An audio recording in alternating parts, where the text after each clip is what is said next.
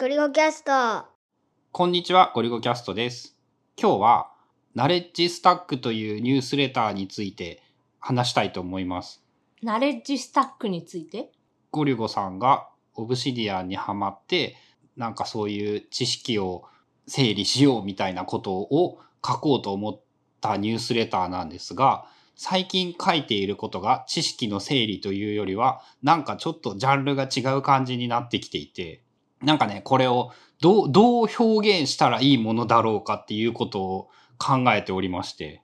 これはね、うまくいったらっていうか、あの、ある程度の量がまとまったら、普通に、あの、本に、本を作ることができるなと思っていて、そういうことを考える場合にも、なんかね、こう、一本筋が通るタイトルというか、テーマというか、なんか中心になるものが一個あると、今後書いていった時に、まとめるということがやりやすいなってことを考えていて、なんかね、その、ど、どういうジャンルなんだろう、どういうタイトルなんだろう、カテゴリーなんだろうっていうことを最近考えていて、まあ、大きなくくりで言ったら、その最初掲げてた名前、まあ、ナレッジをスタックしていくみたいな、えっ、と、その単語からイメージするものとか、最初なんか説明文みたいなの書いてたやん。知識をなんたらみたいな。あれで言うと、学習系のジャンルに思うんだけど、最近のそのナレッジスタックのコンテンツを見たら、なんか、まあ、生活というか、ライフハックまあ、大きなジャンルで言ったらライフハックかな、みたいな感じはしてる。ああ、そうか、ライフハックっていう、そういえば忘れていたけど、そういうことになるのか。あんまそういえば意識したことはなかったけど、まあ確かになんかこう、こういう考え方にすることで、なんかいい感じにしましょうみたいなのはライフハックとも言えるのか？まあ、そうかなっていう気がしてるけど、その、よくあるライフハック系のコンテンツとは、ちょっと色が違うような気もしている。なんかその心理学だとか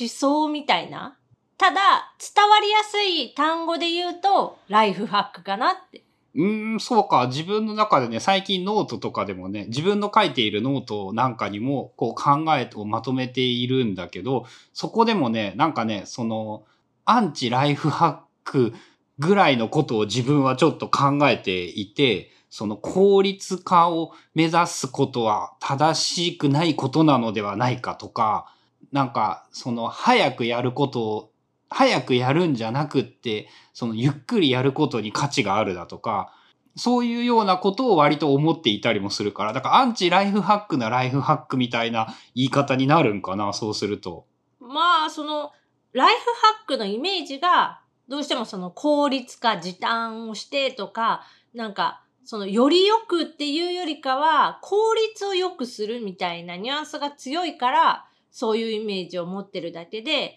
単純にさ、その、ライフをハックするっていう、ああ、まあその本来の本質的な定義で言えば確かに、そうなるのか。かなっていう気がする。まあ、多分さ、ライフハックとはとかっていうので検索すると、えっと、情報処理業界を中心とした仕事術のことっていうので、まあ、いかに作業を効率よく行うかっていうのが主眼になってるよっていう。書かれ方をやっぱするよね。っていうとなんかちょっとやっぱちゃうよなっていう感じがして、まあ、あとはその用語で言うと、最近思っている、その、ウェルビーイングっていう言葉幸福ではなくってなんかウェルビーイングっていう言葉を使うとちょうどいいよねっていうことだったり、まあそのウェルビーイングを目指すためにどういうことをしたらいいんだろうかみたいなことも割と考えてはいるんだけど、でもなんかそのウェルビーイングっていう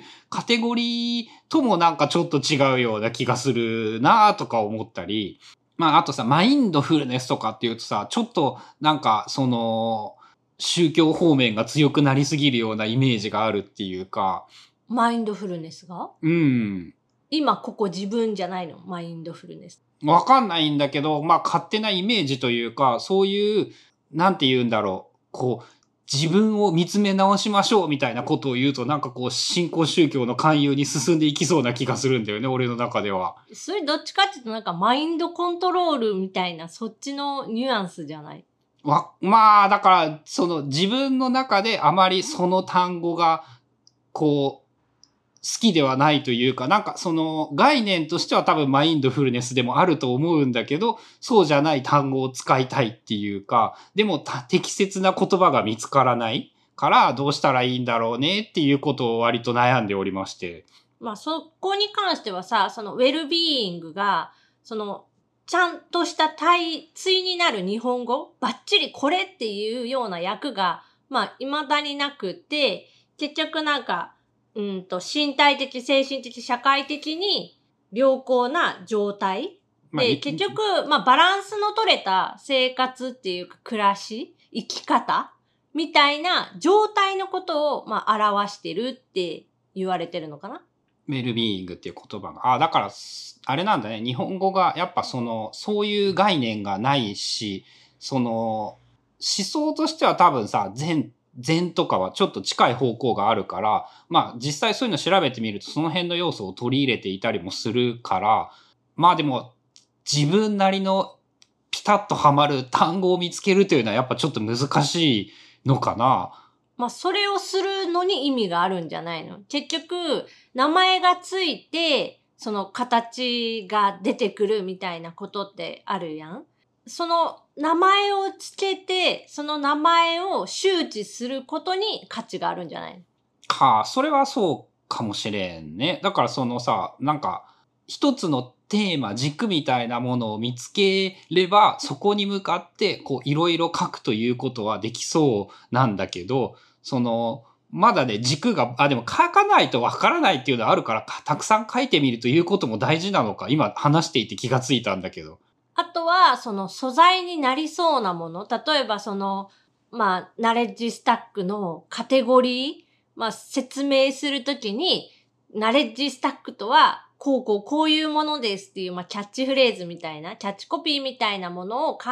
える。で、そのキャッチコピーにどういう言葉を入れれば伝わりやすいのかとか、自分の言いたいことはこれだっていうのをもうこの一文しかないっていうまあ、凝縮するっていう作業を、まあ、いろんな人がやっているから、それをするために、じゃあどうするのかっていうと、その、キャッチコピーに使えそうなキーワードとか単語を、まあ、両方一緒か、をいろいろ集めてくる。ちなみにね、あの、紹介文で言うとね、ナレッジスタックの紹介文はね、確かちょっと前に書き換えてね、その新しい価値観を得るためのニュースレターですみたいな感じの名前に、説明にしたと思う。じゃあそれをさ、なんか、造語でも、えっ、と、今ある、なんか言葉を組み合わせて、とか、まあ、全く新しい言葉を作るって結構難しいけど、して、その単語を作っちゃえば、新カテゴリーを作っちゃえばいいんじゃないの？その自分の、あカテゴリーを当てはめるんじゃなくて、自分で考え出せばいいってことね。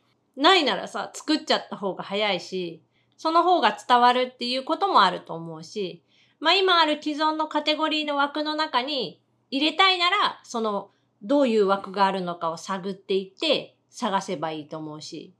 そっか、まあ書籍の分類の仕方っていうのがすでに多くの人に浸透している概念だから、その中で言うならここに当てはまるよねっていう、その図書分類法にのっとって考える方法と、そういう枠を無視して考えた方、無視した方向から考えるという方向があるっていうことか。で、同時に書いてみることで自分が思っていることがちょっとずつクリアになっていって、そっち側からこう考えていることの軸が見えるみたいな方向にも進むことができる。まあ、書くだけじゃなくて、じゃあそっちもやった方がいいってことよね。まあ両方かな。まあ書いて、今のところ、そのね、そう、何個かある程度書いてみて、えっ、と、週に1回安定して、ああいうジャンルっていうの、まあ、春菜が言うならばライフハック的なウェルビーイングみたいなこう感覚のものなんだけど、を書くことはだいぶできるようになって、それね、半年前はね、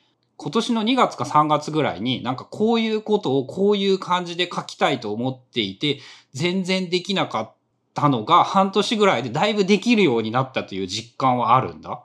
なので、まあそろそろ次のステージなのかなと思って、なんかね、書こうと思うことはね、結構たくさんそのノートを貯めたことによって出てくるようになってきて、あとはエネルギーと書く能力がまだ足りないから、その、早くたくさん書くということはできていないんだけど、まあ、そのためになんかこう一個軸があったらいいなって思ってたけど、まあ、簡単に見つかるものではないけど、やっぱ探した方がいいってことやね。まあ探しつつ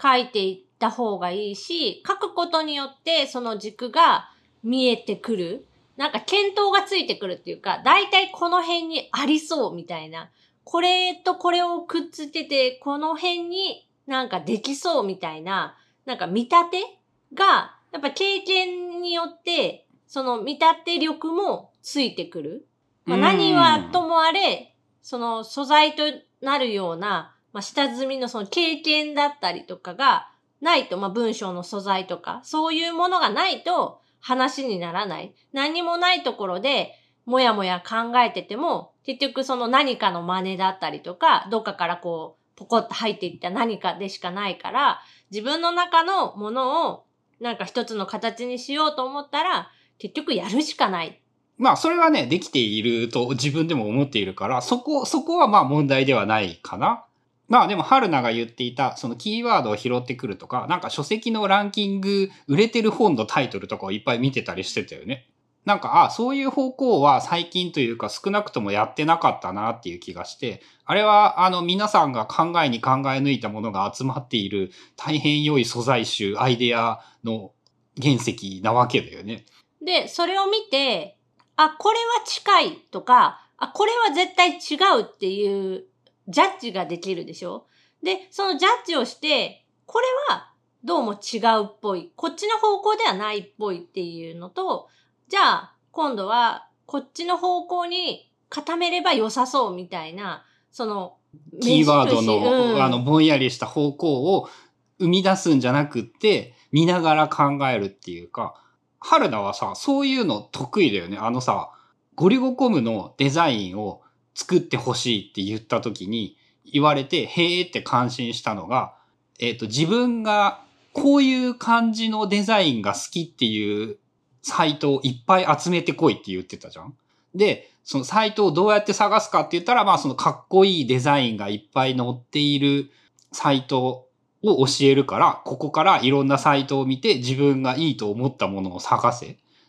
それって言語化できないなんか感覚的なものを大雑把に知るために、その良い手段としてデザイナー的な人はよくやる方法なのかな？まあデザイナーもよくやると思うし、その営業みたいな、相手、お客さんから希望を引き出すためのテクニックとして、その人がまあ、こうしてほしいとか、こういうことをやりたいって頭の中にはきっとあるんだけど、それをうまく喋れる人、言語化できる人とできない人っていうのが、まあ、明らかにいて、で、多くはできないとか勘違いしてる。その自分の頭の中で。言語では伝わらないんだよね。で、それを、じゃあこういうことですか？じゃあこういうことですか？って一個ずつ、なんかまあ見せたりとか、話したりしていくうちに潰していったりとか、あ、じゃあこういうことですねってその言語化していってあげることによって、お客さんのその本当にやりたいこととか作りたいものが見えてくるっていうのは、まあ基本中の基本。で、いきなりさ、何にも、それこそさっきの話で、何も素材がない状態で、まあ当たっても、全然見当違いというか、全くかすりもしないとかっていうことになるから、じゃあ、ここで10個見て、この中で一番好きなのどれですか？じゃあ一番嫌いなのどれですか？みたいな。で、それを何回か繰り返していくうちに、その中で共通項を、まあ、見つけて、ということは、こういうこういうことなんですね。が好きなんだねっていうのが分かるってやつだよね。で、それを自分が書こうと思っているテーマに関しても、あそういう方法でやればいいんだっていうのは、なんかね、言われて発見だった気がしてね。まあ、あとはあれかな、単純に一人で考えていてもうまくいかんから、誰かに話してみて、こう、人と話しながらわかる的なものも、やっぱあるのかもしれないよね。で、これが一人でもしやる場合は、紙に書くっていうか、まあ iPad とか使って手書きで書いたりとか、紙のノートに書き出すことが非常に有効。うん。まあ、それもきっと両方やれるといいんだよね。誰かに話を聞いてもらうことと自分一人で考えることをまあ、どっちだかだけに絞って進めてしまうわけではなく、両方をうまく使いながらというのかな。というのを、ポッドキャストで話してみたら、俺もちょっとなんかスッキリした感じがしますね。よくやるよね、この一年の抱負みたいな。あの、一今年の目標を決めるポッドキャスト会とか。ああ、春菜のテーマはポッドキャストで決めたね。今年のテーマみたいなやつは。まあやっぱ話す側と聞く側を一人で同時に考えるのと質問するっていうか、一人で同時にやることがやっぱ難しいから、どっちかが役割を割り切ってしまえば、やっぱ他人のことなら簡単に決められる法則にも近いような気がするんだけど。あとは、まあ思考が似ていると言っても、全然別の人間なので、やっぱそのニュアンスが変わってくるっていうか、ちょっとその違う方向からの視点が入ってくるから、すごい広がりやすいし、まとめやすいし、って、まあ反対の意味でもあるけど、その対話っていうのは、その人間の一番のなんか発明みたいな能力って言われる。まあそれだけの価値はやっぱあると思う。言われて思い出したんだけど、春菜さんのポッドキャストの宣伝なんですが、iPad Workers ポッドキャストの中で、その、春菜さんと話してどうのこうの企画みたいなのあったよね。あ、iPad トークの話あ、そうそうそうそう、それそれそれ。そう15分ぐらい、ズームを使って、まあ、話、壁打ちみたいな感じで悩んでることを、まあ、iPad に関することっていう、まあ、縛りはあるんだけど、聞くとか話すとか相談、何でも OK みたいな感じでしてるので、